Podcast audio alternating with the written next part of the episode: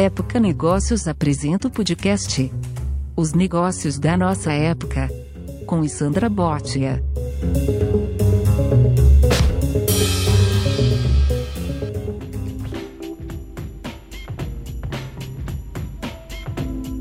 Meu nome é Sandra Botia, estamos aqui hoje com o presidente do Santander Brasil, Sérgio Rial. Sérgio, um super prazer estar aqui com você nos negócios da nossa época. Então vamos começar uma, eh, a entrevista. Nós temos aí uma informação em primeira mão que o Santander vai fazer uma parceria com o São Paulo Fashion Week a partir do dia 10 de outubro, que é quando a nossa revista entra nas bancas, ou seja, uma coincidência feliz aí. Então eu queria entender o porquê dessa parceria.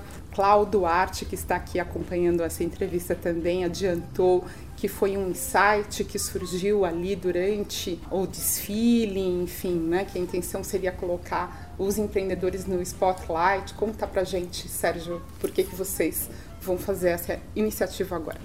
Olha, primeiro um prazer, muito obrigado. É, eu acho que moda faz parte de uma equação maior que a economia criativa.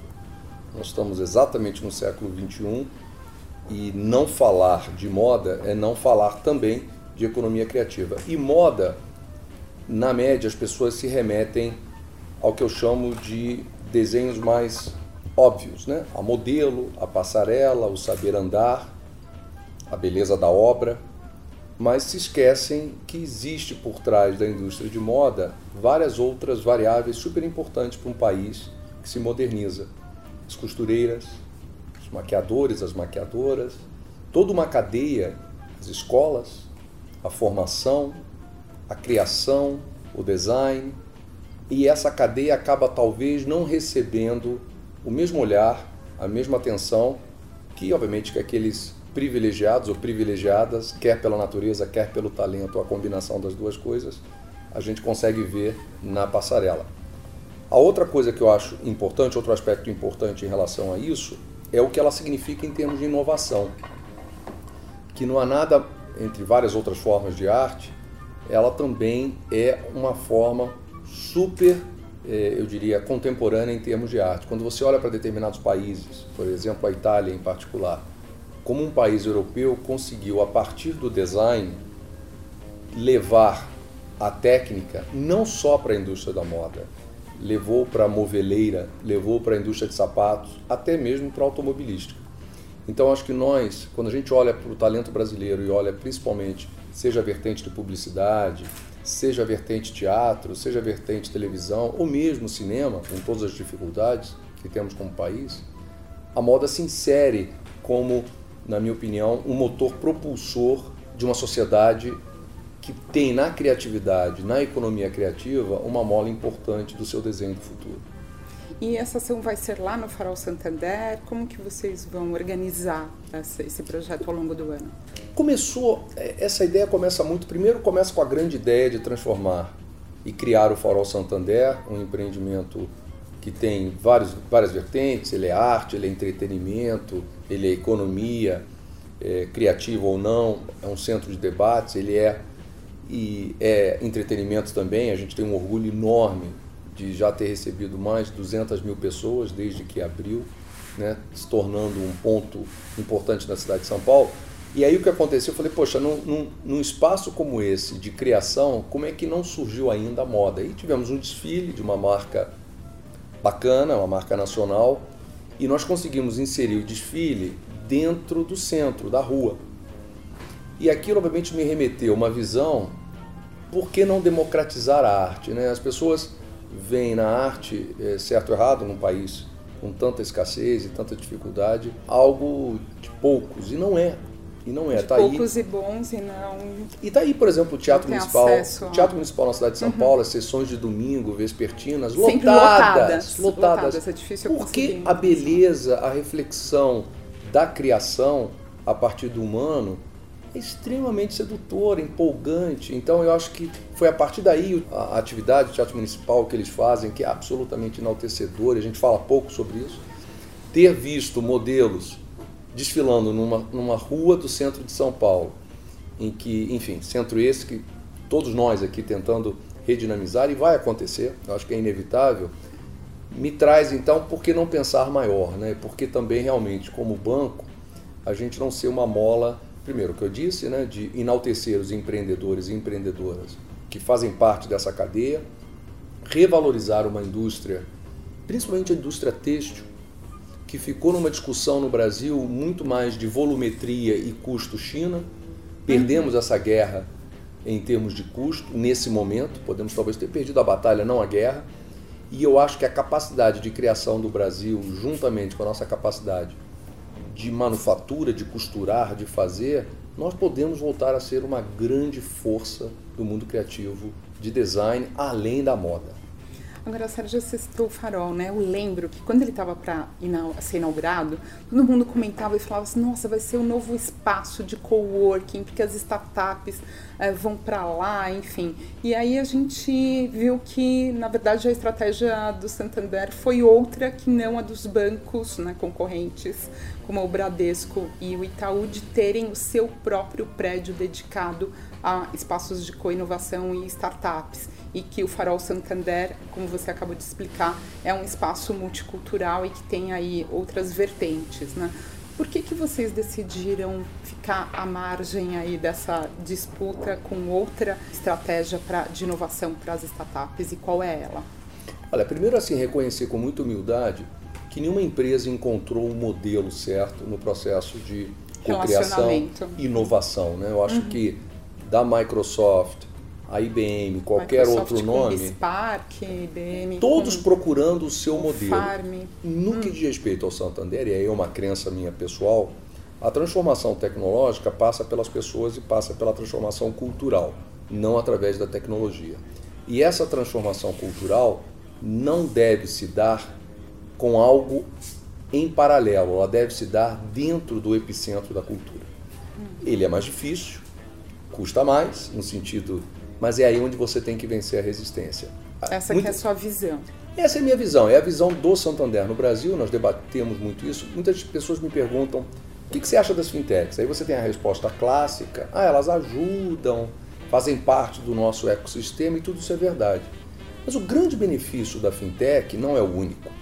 Não quero simplificar, mas um dos grandes benefícios não há nada mais saudável do do que ter grupos de pessoas que querem transformar aquilo que você faz em redundante. Ou seja, você ter pessoas não, e entidades. Claro então, você ter entidades que, na realidade, na média, vão tentar construir modelos de negócio, de atendimento, de serviço em que o banco não é necessário. Hum. Então, ter pessoas que pensam dia e noite de como te tornar redundante extremamente sedutor. Porque e desafiador. Te... É desafiador porque te obriga a realmente, primeiro com um olhar de humildade, mas também de intensidade, de olhar para o seu modelo de negócio e rever cada peça dessa cadeia e questionar efetivamente somos os melhores hospedeiros dessas partes? Se somos, por que não fazemos melhor? Por que não podemos fazer melhor? Então, essa discussão, para mim, ela reside no epicentro da empresa. Não tenho nenhuma crítica a qualquer modelo, porque mesmo porque, como eu comecei, não há um modelo certo. Há um modelo que conversa com a realidade de cada empresa. E hoje conversaria com vocês ter uma iniciativa de corporate venture? Vocês têm estudado essa possibilidade real? Temos. Nós temos como Grupo Santander, nós temos inclusive um fundo grande que fez uma série de investimentos em empresas, algumas delas inclusive nós nos tornando provedores import é, clientes importantes. Ah, nós temos um, um, produto que é o Santander Play, que usa tecnologia de blockchain que permite transferências dentro do ecossistema Santander, dentro da rede Santander, em minutos. Então, entre países, em que a gente eliminou toda a triangulação é, de outros bancos correspondentes. E essa é uma empresa que foi investida nossa. Qual é? É a Ripple, exatamente. É a Ripple, é exatamente uhum. a Ripple. Então a Ripple é uma investida nossa, desse fundo Innoventures. Isso é um aspecto. O outro também é importante que nós achamos que mais do que equity, mais do que o investimento, às vezes o melhor benefício para uma empresa startup é nós nos tornarmos clientes. Porque a gente não só se torna tudo uma... Tudo que é uma startup quer é um tudo cliente, como o Santander. Exatamente.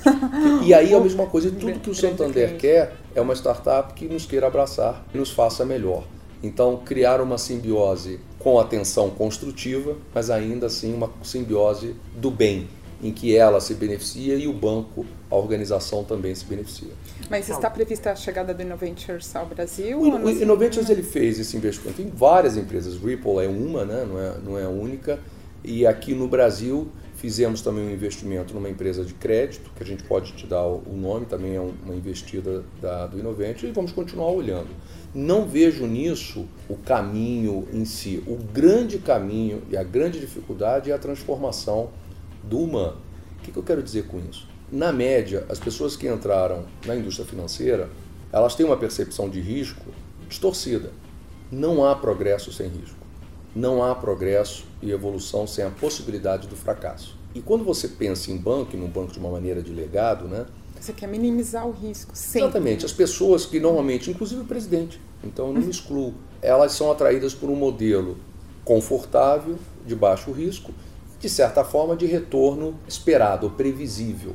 Não são indústrias que, na média, pelo menos no Brasil, mérito da própria indústria, não é intervenção é, fora da indústria, não, não existiram crises importantes. Então, uma certa previsibilidade de longevidade. Pode ter, como vimos nos Estados Unidos em 2008. Então, você tem uma combinação de um perfil de risco, você tem uma outra combinação, perfil de formação, muito clássica, na sua grande maioria, e a combinação da previsibilidade de resultado, ou seja, não haver a ciclicalidade que acontece em várias indústrias, faz com que, na média, o processo de transformação, de mudança, seja lento. Então, como é que você cria uma plataforma termodinâmica de pra forma quebrar que o calor exista uhum. e as pessoas comecem a se mudar? Então, as fintechs são umas, a outra é o consumidor, que hoje, nesse momento, o consumidor tem realmente o poder. Quer dizer, você hoje vota em ficar ou não em um banco todos os dias. Não era assim lá atrás. Ficou muito mais fácil sair, optar, abraçar um novo banco. A outra questão super importante, a formação, então a busca de pessoas com outros tipos de formação ou experiências.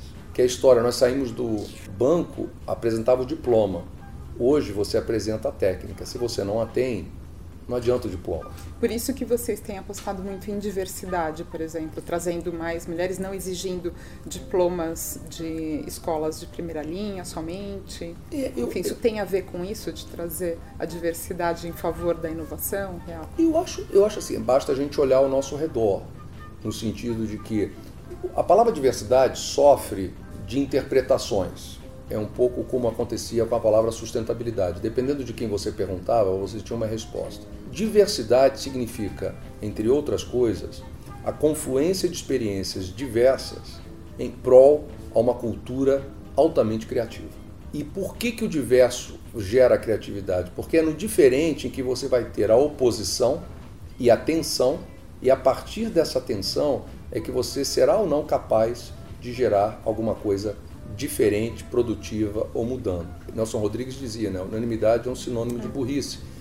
E Sempre. Sempre. E quando você vai em busca só de administradores, só de um gênero, só de uma cor, só de qualquer coisa que seja, na média você empobrece a qualidade cognitiva, de reflexão é, dessa empresa.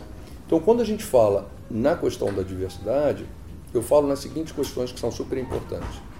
Primeira coisa, é na interação dessas experiências que, na minha opinião, a qualidade da criação se dá. Segunda, quando você tem uma cultura extremamente homogênea, seja por raça, o que quer que seja, o filtro que você queira aplicar, você gera uma cultura que tem dificuldade de lidar com o conflito. Porque o conflito, ele é parte essencial da evolução humana. Nós brasileiros temos uma noção de conflito como algo destrutivo, como algo que, que implica embate. Não. Conflito significa absolutamente pessoas ou grupos, ou o que quer que seja, com posições, em alguns casos, diametralmente opostas, que vão tentar encontrar um caminho que, na média, tenderá a ser melhor quando os dois ouvirem, efetivamente, depois que cada um se coloca. Então, ter uma organização que lide com o conflito é super importante. E aí só no diverso. Mas qual é, e essa sua estratégia para infundir essa cultura no Santander é atrair realmente esses talentos de diferentes backgrounds? É, porque, exatamente, atrair, reter e promover.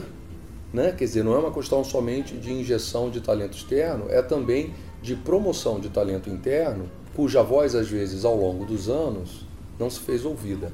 Então, seja a voz feminina, seja a voz. É essa, exatamente, que você gera essa tensão construtiva na cultura para que ela possa se dar conta da necessidade de evoluir. Mas imagino que seja especialmente difícil lidar na prática ali no dia a dia, né?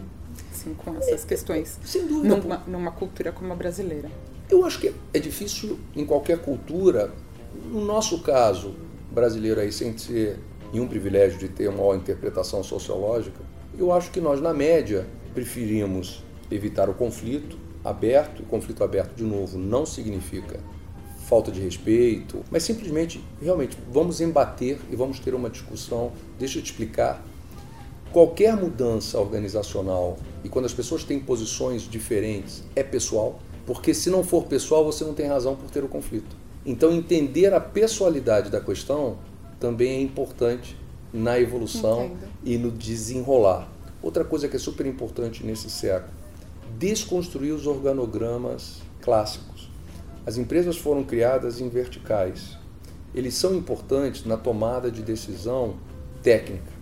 Elas não são importantes na tomada de decisão mais abrangente. E a horizontalidade, a transversalidade das organizações, ou daquilo que nós fazemos, hoje é muito maior do que a verticalidade. O que, eu quero dizer com isso? Quando eu vendo um cartão de crédito para um cliente, essa é simplesmente uma importante experiência na vida dele ou dela, mas não reflete a experiência desse cliente com o Santander que é muito mais horizontal e abrangente. Se nós não formos capazes de capturar essa experiência num todo, esse cliente vai se frustrar em algum momento. Ou seja, quando a gente fala em mesas ágeis e tecnologias diversas, nesse sentido de acelerar, basicamente o que nós estamos falando é reconhecimento de que o desenho de empresas hoje, e bancos também, é muito mais transversal do que ele é vertical.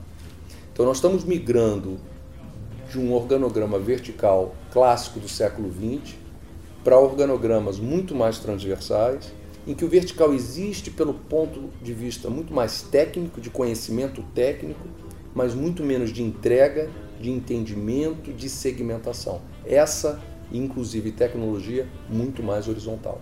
E dessa forma você acredita que a travessia digital vai se tornar mais fácil? Está se tornando no caso do Santander. Nós não éramos, de novo, cada empresa, à medida em que os silos verticais se tornam grandes ou maiores, se você não for capaz de domar esses monstros, eles acabam fazendo com que você se sinta é, prisioneiro deles. Então, nas grandes organizações, quando você pensa em vários exemplos, não quero mencionar nomes, pra, porque não estou em posição de fazer análise de nenhuma empresa, mas é, as empresas que se verticalizaram e criaram grandes unidades de negócio, que tem todo sentido, se só for a verticalização, você corre o risco de uma cultura que se enfraquece ao longo do tempo. Tem vários exemplos, inclusive internacionais, que tem, eram exemplos de gestão, se verticalizaram, mas esqueceram que é na horizontalidade também que você vai buscar muito valor para o cliente. Porque hoje, na realidade, o valor é percebido pelo consumidor. Quer dizer, até bem pouco tempo, né, a relação do banco com o cliente, em algum nível existia deferência né, do cliente com o banco. Hoje não existe mais isso. É um consumidor muito mais empoderado, né? Bom, Marcos Coronato, Nossa. editor executivo de Época Negócios, por favor, suas perguntas. É, nessa questão que você está falando, da, da reorganização né, da, das estruturas, é, dois movimentos do Santander que eu achei que não eram óbvios, queria entender qual foi a lógica? A gente viu, no momento, é, o Santander adquirindo controle no Brasil de duas empresas prestadoras de serviços de software, de hardware. Uhum. Um outro movimento seria, é possível seria ser, não, manter essas empresas à parte como prestadoras de serviços. O Santander fez uma escolha de trazer isso para dentro da estrutura. Eu queria entender estrategicamente por que esse movimento. Um outro que eu achei não óbvio e interessante foi o Santander, junto com seus principais concorrentes, criar uma empresa de inteligência de crédito. Uhum. Né? Dizer, tem prestadores de desse tipo de serviço no mercado, uhum. mas o Santander Você achou... cadastro positivo? Isso, ah, junto com o Itaú, com o Brasil, certo, com a Cor, isso, positivo. isso. Uhum. Quer dizer, que também foi um movimento interessante, também não, né, não óbvio. Uhum. Que você explicasse por que esses movimentos... Muito fácil. Primeiro, eu acho assim, você usa uma palavra que eu uso muito, que eu acho muito feliz. Gestão é garantir aquilo o esperado e pensar e antecipar o não óbvio. Né? O óbvio é o mais fácil. o não óbvio é o mais difícil e fazê-lo bem de forma que não seja uma ruptura que custe mais do que o ganho. Então, a primeira, a primeira vertente, ou parte da tua pergunta, é que nós somos uma empresa de tecnologia, como todos os bancos são. É, e é assim como eu vejo o Santander. Quando eu falo de empresa de tecnologia. Você vê o Santander hoje como uma empresa de tecnologia? Eu vejo. Eu vejo o banco como uma empresa, não só porque você definir uma plataforma financeira somente através de uma dimensão vai de encontro a tudo que eu falei de diversidade. Mas historicamente, os bancos viam na tecnologia o instrumento do hardware para que algo fosse vendido ou transacionado. Isso permanece, mas além disso, a tecnologia hoje ela tem o grande intuito de dar saltos e de entendimento do ecossistema dos clientes que nós servimos. Né? Quer dizer, nós temos 30 milhões de clientes e a gente toca a vida desses clientes de alguma maneira. Não há nada mais pessoal que o teu check-up e tua saúde financeira. Não existe. Né? Não há nada mais pessoal. E banco trata isso com todo rigor, com todo cuidado, mas talvez exista, talvez não, eu acredito que exista muita, muito valor que nós não temos, na média, historicamente, sido capazes de devolver para o cliente de maneira mais proativa. Vou ser bastante específico no que eu estou dizendo. Ah, porque eu gosto de concretar, porque senão ficamos no, no evasivo. A partir do final desse ano, o cliente Santander, através do aplicativo, vai poder saber como a gente sinaliza a gestão pessoal dele ou dela em relação ao banco, através de cores. Porque hoje a comunicação do banco com o cliente não é uma comunicação verdadeiramente transparente. Qual o limite que você tem? Por que, que a gente pensa no limite dessa forma? Porque não fica você responsável pela alocação do seu limite. Porque talvez você prefira mais em um produto e menos em outro. E se você quer mais, por que, que você não, ter, não tem mais? O papel de, por exemplo, de o banco trazer para vocês como outras entidades o veem. Uma Serasa, quantos de nós às vezes temos um apontamento e só nos damos conta desse apontamento quando a gente vai tentar fazer um financiamento e que de uma hora para outra, ué, não sabia disso. Então essa conversa franca, por qual é o mérito de alguém pagar a conta em dia? Ou seja, ser pontual e ser correto em relação às suas dívidas deveria ter algum valor além da obrigação moral. E esse valor também os bancos, de certa forma, falo do Santander, não posso falar pelos outros, a gente pensa que existe valor que a gente deveria dar de volta para esse cliente. Toda a área de, de comunicação do crédito desse cliente com o Santander, nós vamos tentar dar um salto muito grande em termos de qualidade informacional. O segundo ponto, que foi parte da tua, da tua pergunta em relação ao cadastro positivo, eu acho que aí tem muito a ver com várias coisas. Primeiro, a necessidade de nós investirmos, e espero que o Congresso, né, logo após as eleições, olhe esse tema, Havia muita dúvida se os bancos queriam ou não queriam apoiar o cadastro positivo. Lógico que nós queremos. Nós somos uma indústria, além de tecnologia, uma indústria de dados. Combinação disso, nós investimos um tempo enorme, dinheiro e investimentos em plataformas de quem não paga. Né? É na negativação em que os bancos investem muito dinheiro. Nós não investimos dinheiro, ou muito pouco, naqueles que pagam. Então é muita atenção ao negativado que precisa uma série de ações de ajuda, de educação financeira, de reescalonamento, tudo aquilo que nós sabemos que socialmente tem que acontecer, é obrigação. Mas existe um universo enorme de pessoas que não se beneficiam de nenhuma maneira tangível de valor por serem absolutamente adimplentes. E é isso que leva então os bancos, eu falo para o Santander, ser um, um coparticipador, um acionista nessa nova empresa, para gerar também concorrência e gerar plataformas e investimentos alternativos aos provedores atuais das informações de clientes. Está vendo? O Santander vem de uma série de resultados muito bons né, nos, nos, últimos trimestres e eu vi que parte do motivo, está explicado nas, né, nas, nas explicações do banco, é que vocês estão com uma análise de dados muito boa no Brasil, Isso. muito inteligente, inclusive a inadimplência né, na, na carteira tem diminuído. E historicamente no Brasil, a gente vê um motivo dos nossos juros historicamente altos é que a gente tem muita inadimplência e uma qualidade ruim de dados né, à disposição. O mercado sempre reclamou de né, o mercado é opaco, tem assimetria de informação. Estamos dando um salto qualitativo aí? Eu acho que sim, mas insuficiente. Acho que havia muita discussão, principalmente no período concentração bancária, por exemplo, né? Se existe ou não, e a gente, basta a gente olhar para trás que havia concentração nos mesmos bancos, talvez não exatamente os mesmos nomes, e nem por isso os juros eram mais baixos.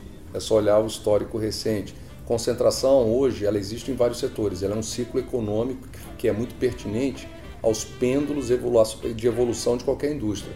Nós temos concentração em indústria aérea, nós temos concentração em cimento, nós temos concentração em mídia, nós temos concentração em vários setores. Eu não estou defendendo concentração pela concentração. O que acontece é que quando a concentração se dá, o que você deve fazer é criar o ambiente o mais fácil possível para que novos entrantes venham.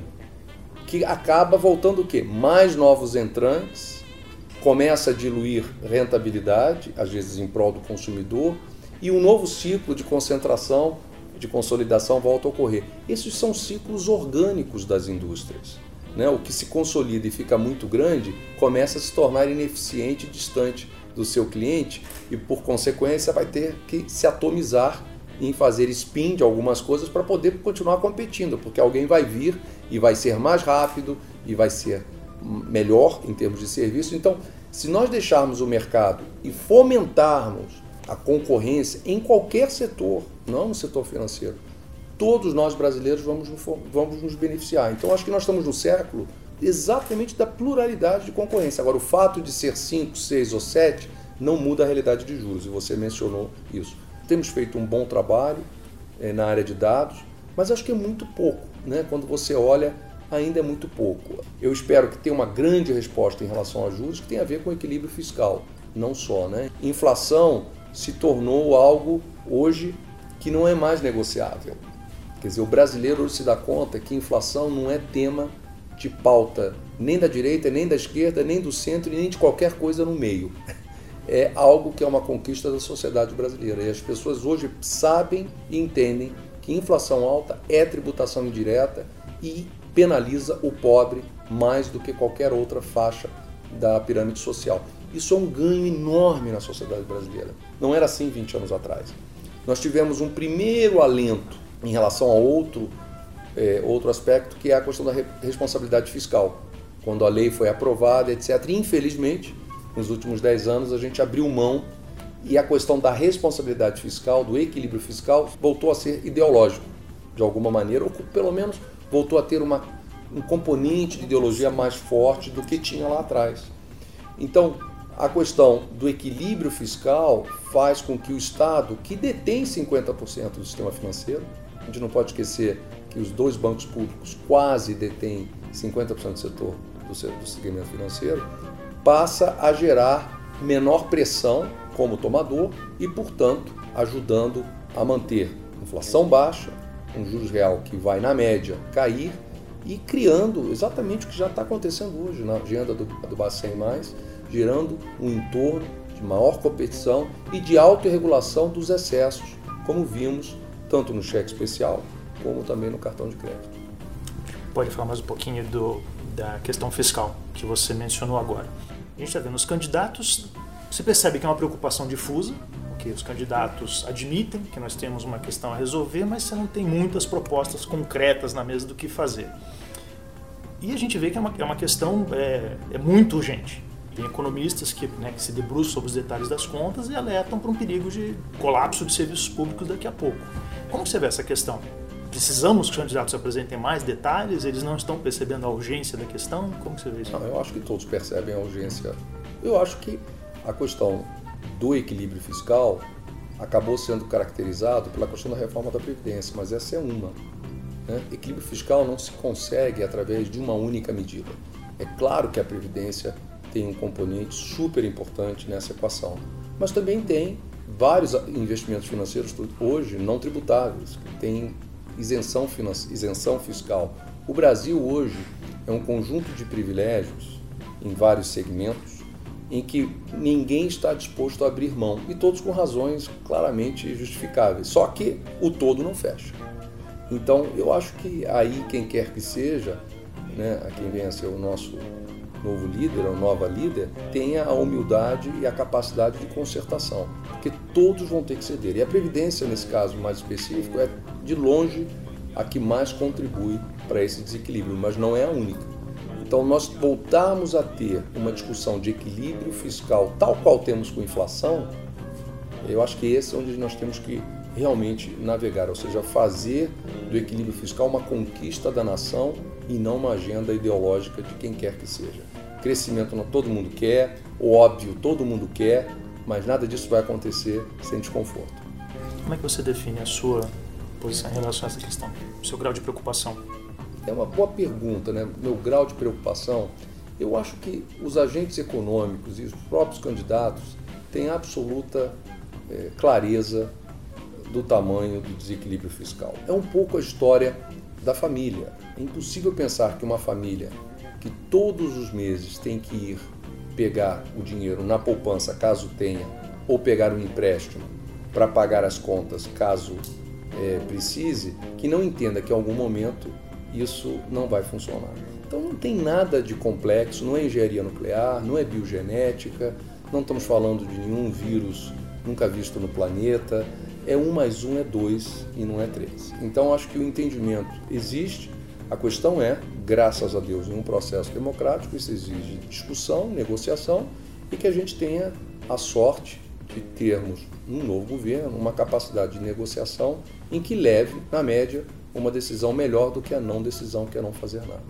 Então eu não me preocupo na medida em que exista uma democracia vibrante e como, como é a democracia brasileira.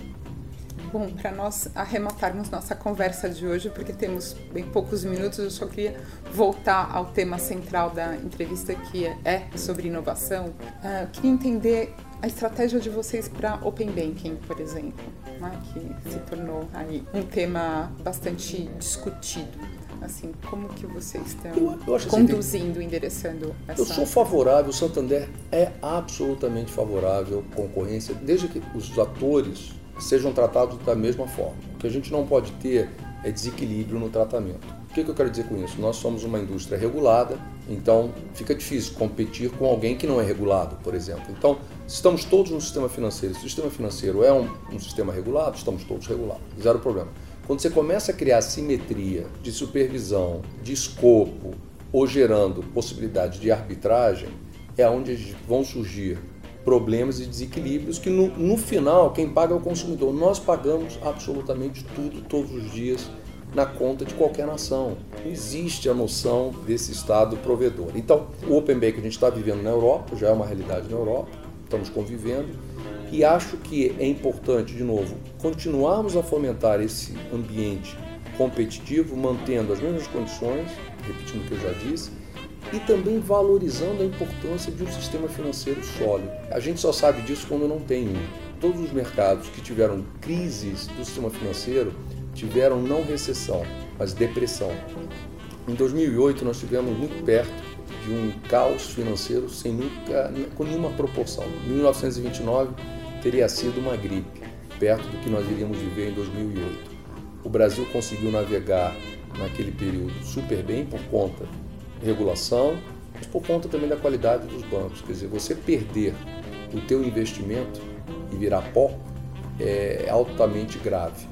Então eu acho que a gente tem que ter muito cuidado, muita, mas muita concorrência, mesmas condições para todos e mantendo-se o mesmo rigor que existe hoje no controle das instituições financeiras, porque nós somos, na realidade, é, guardiães de um nível de confiança que isso não muda, independente da tecnologia. E estamos vendo, por exemplo, agora, recentemente, um desafio enorme algumas plataformas tecnológicas por não serem capazes, certo ou errado, de preservar a sua informação. Então, o preservar aquilo que você dá a um banco, que vai além do capital, isso é básico, informação, descrição, qualidade.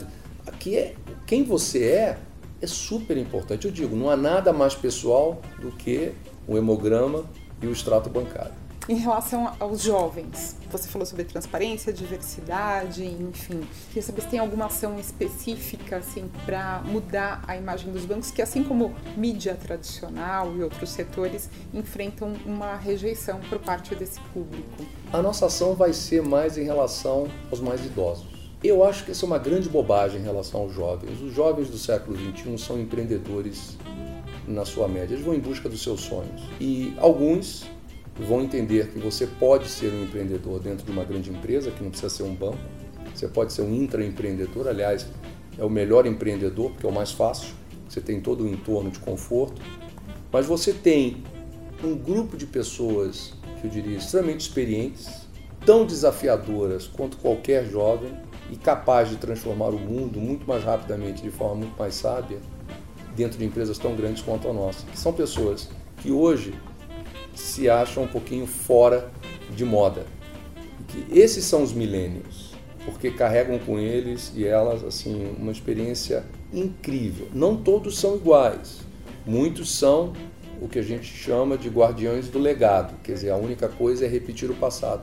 Tem muitos que efetivamente, a partir do passado, estão criando o futuro. Então, acho que pensar no jovem, sim, esse é um jovem empreendedor, é um jovem que vem com uma série de, de características que a gente consegue entender, mas existe também um universo enorme de pessoas que o mundo envelhece, que estão completamente preparadas a transformar o mundo e a gente tem espaço para eles. E essas são pessoas que, na média, o impacto pode ser gigantesco e acaba e elas sofrem menos concorrência. Eu adoro ter espaço só para mim. Que ótimo. Bom, muito obrigada pelo seu tempo, Sérgio. Foi uma conversa ótima, muito bom ter você obrigado. aqui nos negócios da nossa época. Muito obrigado. Obrigada.